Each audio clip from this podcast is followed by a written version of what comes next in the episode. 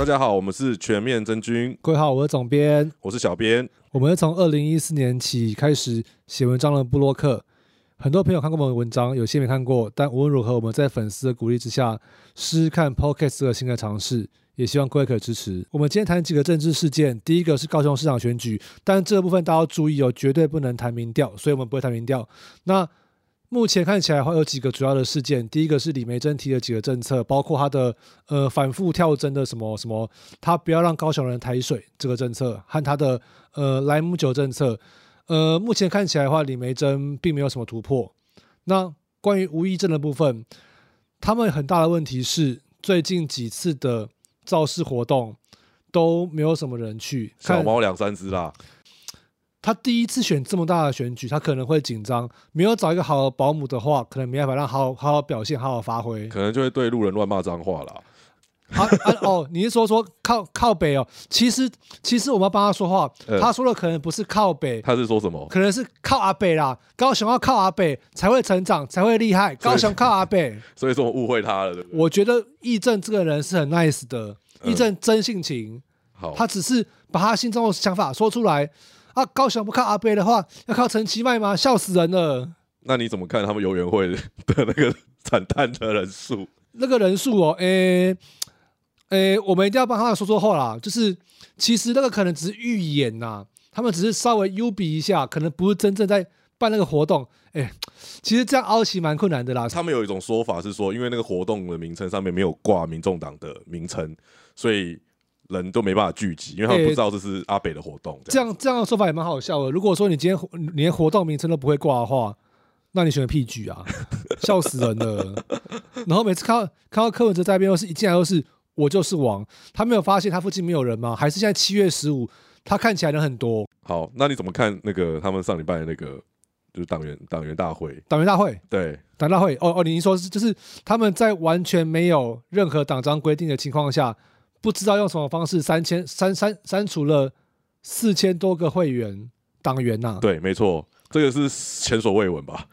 基本上他们党章定成这样子就已经是很令人惊讶的事情。然后他们后来做的事情就是，他们到底怎么挑选出哪四千个人是应该被开除的，应该被取消资格的？就这件事情是很匪夷所思的。他们。如果你今天碰到问题，你无法解决这问题，你你你的方式竟然是那我就把人砍掉，这是外科医生、外科神医的方式吗？如果你今天你的肝脏问题，我把它砍掉，没事就好了，这合理吗？其实很明显啊，因为他们就是可能真的叫不出那么多人。他的他一开始声称他的党员有一万二嘛，但他们最后面收收集到的委托书跟愿意出席的人数。就眼看就是过不了，所以他们只能就是没有办法，这种办法就只能用这种方式把人砍掉啊。这个部分我们之前写文章说了，对啊，内政部完全不用处理吗？嗯，就是这个东西，政党的主管机关，政党法的主管机关就是内政部，然后你完完全全的就看着他把四千多个党员权利完全牺牲，然后去开一个。看起来好像人很多，好像很厉害，但事实上完全不顾任何民主机制的党员大会，这是合理的吗？那为什么会这样子？原因就是因为一开始的时候，民众党的招募的方式就是错误的，也不是说错误的啦，投机的。他们刚才说说是你可以，你可以有双重党籍，上上上网登记，双重党籍，不用党费，什么都可以，只要你想来，我全部都给你。但他们好像犯了一个致命错误，就是他们没有写开除的办法。基本上来说，如果你你可以不用交党费，然后你也可以不要有，你也可以不要有呃党籍限制等等的话，那怎么开除？就等于说，他现在的开除的方法是完全没有按照，就是他规章里面有写。其实回到最原本，就是如果我今天没有定出任何办法的话，就是回到人治，就是党说了算，办法当中没有写，他们就会这样嘛？那为什么开除四千个人？没有说，没有说的话，那就是我党说了算。那这样子四千多个人，只要有人去提告，那不是就他们就赌不会人提告啊？因为嗯，大家都很忙，懒得理你。嗯，而且重点是，到底是哪四千个人被剔除了？也没有人知道嘛？也没有人知道啊？他有公布吗？没有啊，完全没有。对，没有贴出来啊。对，甚至当天开会的时候，有没有人是才刚入党的人？像吴益正好了，吴益正在几个月前，他不是民主党党党员。但是他后来被征召加速入党，哎，我认识不少人还在排队入党，排不到。哦，对啊，在争议发生的时候，还有好像还有人网络上面还报名嘛，到到现在都还没有还没有得到消息说他到底是不是党员这件事情嘛。哎，对啊，对啊，所以说有人可以插队，有人不能插队啊，这就是这就是新政治。这个非常 非常匪夷所思啊！这就是白色力量啦。对啊，我们刚刚说完党员大会，其实可以回来看看那个高雄选举啊。吴义正，我们刚刚说他需要保姆吼，其实我觉得这样比较没有性别意识啊。他可能需要一个保姆、保父、保哥、保姐、保镖、保什么什么什么年轻保什么都都都可以，随便老保基本上都可以啦。那这个人最适合就是蔡壁如啊，因为蔡壁如是。扎扎实实的在地高雄人，他已经在高雄涉及快要超过几个月，还是一年了。这样就算高雄人啊？不然呢？啊，不然呢？哦啊，我们都是我们都是高雄人啊。是啊，吴意正这种选法，其实我们我们我们我们要思考的是，到底这个结果他会不会会不会选的比二零二零的时候年初的那次选举当中民众党好？这样会影响民众党在布局吗？对，因为如果这次耗费很多的资源啊，结果选举出来结果非常的不如预期的话，那其实这些钱不止丢到水里，而且还会被人家看破手脚吧。其实民众党在最近几次补选当中，他们都认为他们选的不错。那其实这个不错和好跟不好是相对级的嘛。像之前屏东什么坎顶坎顶里长是不是？他们推了一位廖国富出来选嘛？对。那选完之后看新闻就说说啊，廖国富好像因为没有资源或什么之类的，那可能会被民进党所所吸收，然后所招募。那这个时候阿北的回应是什么？他说的是啊，我们就没钱啦，我们资源就比民进党少嘛，这样子。啊，有人问他说说啊，那这样子，那那学姐会不会诶会不会转台啊？会不会跑掉啊之类的？他要说说。啊那那那开一个够高的价嘛，就是呃，其实不是这样子的，是你不愿意栽培人，你的人弄完之后，你就你就让他滚，你就让他走啊，谁要理你？我一个人在屏东选啊，事实上，你你对我的帮助看起来没有很大。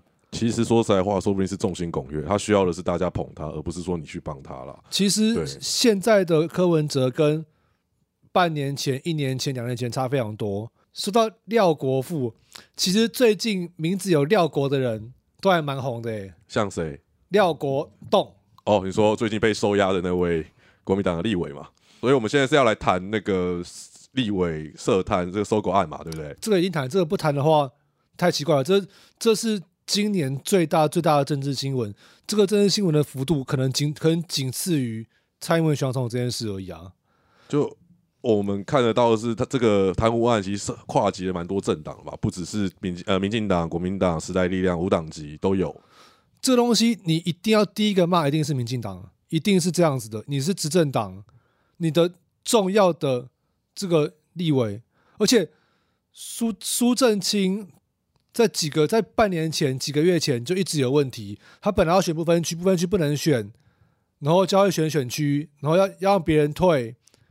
然后，呃，洪文珠出来闹，嗯，洪文珠是就是苏家全的老婆啊，对啦。然后选一选之后，你选上了，然后苏家全他呃苏家全去当副秘书长，就真的是位高权重。然后这件事情出来之后，其实对整个民进党打击非常大。民进党应该知道说说，无论是他们自己在扁政府的时候的末期，就是因为贪渎事件，所以整个崩掉啊。国民党呢？在马政府时期的时候，因为灵异事事件，后来整个一个一个崩掉。那这种东西你要重蹈覆辙吗？对，的确就是还大家可能已经有点淡忘了那个那个时候的状况，就是因为接连发生了贪渎案，然后导致说你接下来的支持度就像是崩盘一样的失去。对，那如果说你如果不有点有点警讯的话，那这种贪渎案件一而再再而三又发生的话，那其实你们就在重蹈覆辙吧。这件事情不严重嘛？这是很严重啊！为什么呢？因为苏正清是现在的。屏东的分区立委，他同时是民进党的中常委，他的叔叔苏家全之前是副秘书长，后来马上辞职。那这些人到底还能不能用？还要不要用？民进党要不要处理？如果你不处理的话，你就你你就算说一百次说什么什么什么升官发财，请走别路啊！现在看起来不是啊，现在看起来就是升官发财走对路就可以。而且其其实现在已经被收押了嘛，那他们还是就是他们现在的手法可能还就是停权，对不对？在按按判那个判决出来之前，就是他并没有在做第进一步的动作嘛。看新闻说说他们下礼拜廉政会会有新的讨论，这东西如果你没有处理好的话，你的群众就会流失。那你怎么看时代力量的部分呢？哦，这是一个大灾问呢。时代力量这个部分哈，对他们来说，前一个礼拜是他们整个党最漫长的一个礼拜。对，没错。他们经历了党主席现任党主席徐永明被传唤，然后被爆料说有呃拿两百万的钱。哎，当然目前为止因为侦查不公开，所以我们的资讯都很有限。不过这个时候我们要靠背一下啦，就是。每一次说什么什么侦查不公开这种之类的啊，大家也看看而已嘛。就是一开始侦查了，新闻就不停的出来两百万、三百万，然后或者各种放话嘛。对啊，啊这种东西，这种东西谁公开的，大家心知肚明嘛。好，那还是回到案件啦。其实这件事情之后，时代量是很伤啦。啊，一个党主席现在看起来吃掉了，然后有人说说什么？有人说他呃他是借钱来来来来付什么付薪资，是不是？对，付薪水。啊，这种东西，这个时间点，这个时间拉的非常长，就是整个整个事情当中，他到底收了什么钱，然后他做了什么事情，当然在判决出来前，我我们都不知道嘛。然后而且也要看说说是他到底有没有对价，这都是司法要处理的东西，不是我们要处理的东西。我们要处理的是到底这件事情对时代力量哪里有伤，哪里有问题。其实对时代力量来说是最伤的，因为说实在话，呃，发生在国民党，发生在民进党，他也许是断了一只手。可是发生在你时代力量身上，因为你时代力量从出出来这个等出现以来，他就打保持了一个高道德、高标准，然后非常严格的检视各种政党的这种贪污腐败的情况。就还是要说一句哈，这件事情当中真的太离谱了，太离谱了。哎，其实最离谱的就是黄国昌在这件事当中的时候，他没有什么话，一说话就是哦，我们要检讨时代力量，他不是说。我要检讨，而是时代链要检讨，因为对黄国昌来说，他自己都不会有错。可是，其实现在回头去看当时的新闻，那个案子，其实国昌老师也是法案，也是他也也跟他有关联吧？其实国昌老师一直以来都是一个查弊的高手啦，他可以亲自上山下海去查私烟，去查乐乐养鸡场，但是他想不到他的身边的人就是他。没有查到那个人，还是他不想查？你说他的党主席徐永明吗？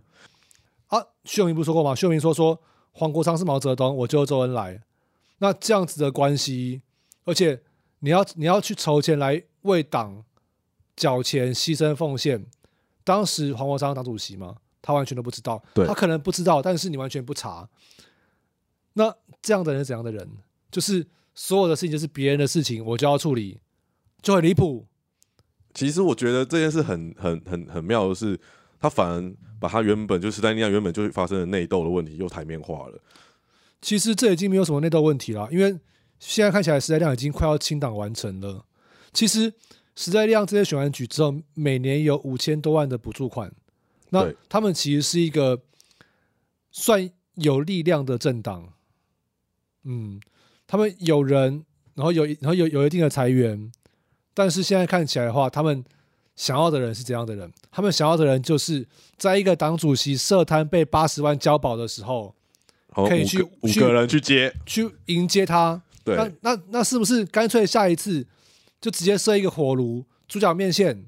跟他说说，哎啊啊，辛苦了，辛苦了，太离谱了吧，太离谱了吧？你这样讲的好像就是什么黑道大哥被放出来一样，哎哎，其实说实话啦。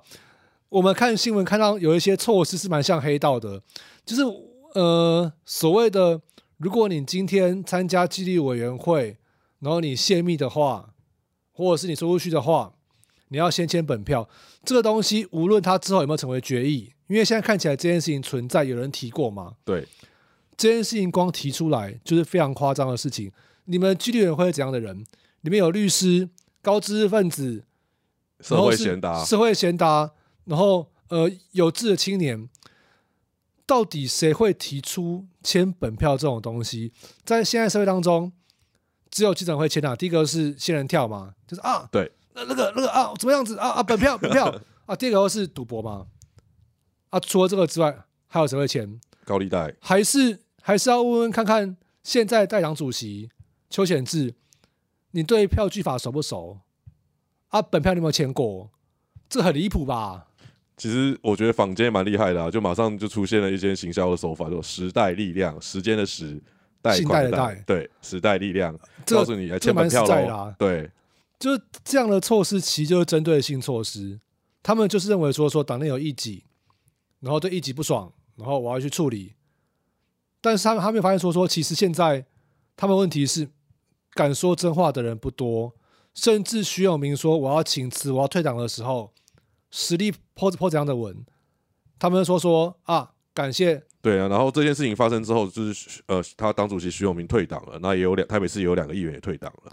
这两个议员其实都是人气蛮好，然后大家蛮喜欢的议员。那其实从去年到现在，他们当初二零一八年五个选市议员的人，现在全部退党，然后 Freddie 也退了。现在时代力量在台北市是完全真空状态，我实在不了解为什么一个政党可以搞到三个议员全部退党，从有党团到完全消失。那这个情况彰显出来的就是你你留不住人，或者是你也不想要这些人，你你然后你希望他们滚，你希望他们不要跟你分那个补助款的资源，不要分党的资源啊。下一次让我喜欢的人来选，你可能觉得说这样你选的赢，但你就等着看吧，你选的赢试试看啊。其实我觉得他们的支持者，或是说他们那边呃，在网络上的言论，我也觉得蛮奇妙的。因为像是这边在宣布退党的时候，他们就会就会说：“哦，很高兴啊，反正你们这些人本来就是先叛徒，或者你们这些人就是早该走了。”其实我觉得这种方式、这种讲法，其实嗯，他就是会让哎，他就是政党通常是一个就是我们要求更多的支持嘛。他这样的方法就是在切，就是说我不要你，我也不要你，我也不要你，那我们就越做越小。这可能就是和时代力量想要的政党改革啊。不是吗？这个问题就是主主事者是谁？主事者是这些人的时候，他们就要这样，他们就要清党，他们就是要我要全部的权利。所以意见跟我不同的人，那我我也不想要跟你讨论，那我就请你离开。没关系啊，他们很快就要要要选党主席啊，重选嘛。对，那重选之后，邱显志好像在新闻当中说他他不会选党主席，他不要兼职。那再来可能会当有谁？呃，黄国昌老师，然后回国了嘛？啊。他律师当了一阵子，他也蛮辛苦了，当了也快几个月了。因为他以前当过一年嘛，然后这次当了半年嘛，他也算是呃做了一个他生涯当中很长的一个规划。那回国也可以啊，你自己的问题自己扛自己处理嘛。对，其实我觉得目前来说，他们党内已经没有什么可以有领导魅力的人再出来了。沈慧明老师啊。呃，我们我我们我们大家最支持最信赖陈明老师啊。我觉得他他可能跟你你跟黄国昌老师还是有段差距啦。哎，不会啊，因为国昌老师待会是他今天他今天被骂了，他回去他的那个后援会小社团后援会开始不停的骂，说你们这些侧翼网军啊。呃，说句实话，你做好不好这件事情，大家看得出来吗？可受公平了啊，对啊，如果你做的正好，啊，大大家都会退。哦啊，为什么你做的这么好，大家都是那？其实从以前的观察来看啊，就是。我从哎，我们也参参加过不少就是运动嘛。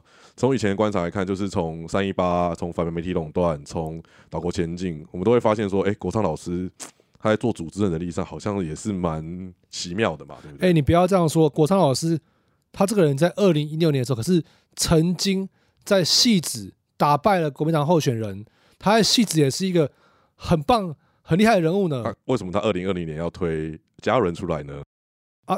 他不，他不是已经说过了吗？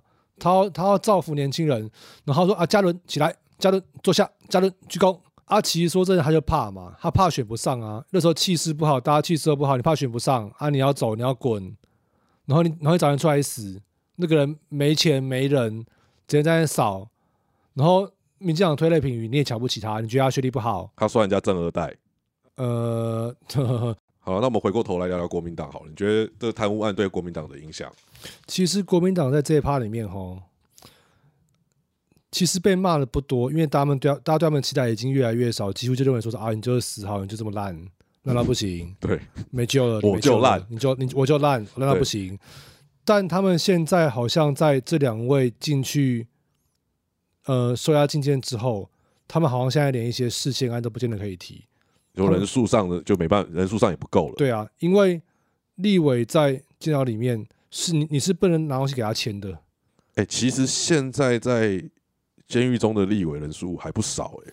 是收押进件章当中的时候，你是没办法拿任何跟那个案子无关的文件给他的啊，这个尝试嘛。对，对啊，所以这种情况下，我看一个新闻说说国民党会找民找民政党合作，那提一些视线，可能包括监察院长。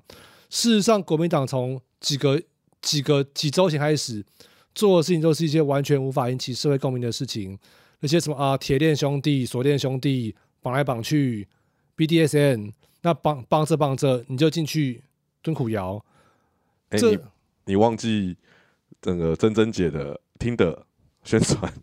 呃，这个这个，因为这个这个话题哈，杰西卡，这个话题比较嗨，比较哈扣啦。哎，我现在看到就是听的上面有杰西卡，我都往左滑。哎，你以为别人会把你往往滑？不，笑死！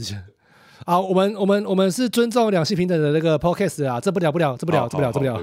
哦，其实无论如何，这次高雄补选完之后，李梅珍会有怎样的结果？这件事情我们。不用我们多说，大家都很清楚啦。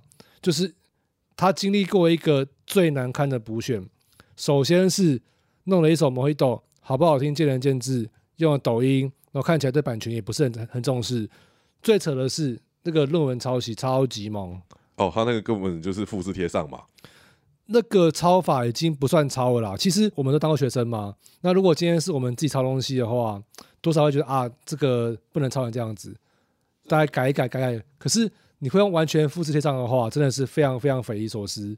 那这件事情结束之后，啊，其实李梅珍还是完全不屈不挠，他完完全全继承了韩国瑜的意志，不停的跳针说干话。今天那个什么什么自来水自来水事件，他要说，他要不停的说说啊，我就是要解决高雄人不要扛水的问题啊。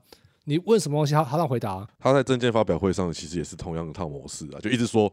哦，高雄就是没有预算，高雄欠了很多钱，高雄就是因为没有预算，高雄欠了很多钱，从头到尾都是同一个论调，他并没有要讲任何的证件，也没有。其实李梅珍就是一个脑袋比较不好，比较不会说话，比较不会嘴炮，而且不好笑的韩国瑜。其实韩国瑜比他强多了，至少比较好笑。对，韩国瑜的嗯戏剧效果比较张力比较强啊。对啊，那这个结果会怎么样？大家都很清楚。那结果出来之后，加上这次的两个立委关进去，那。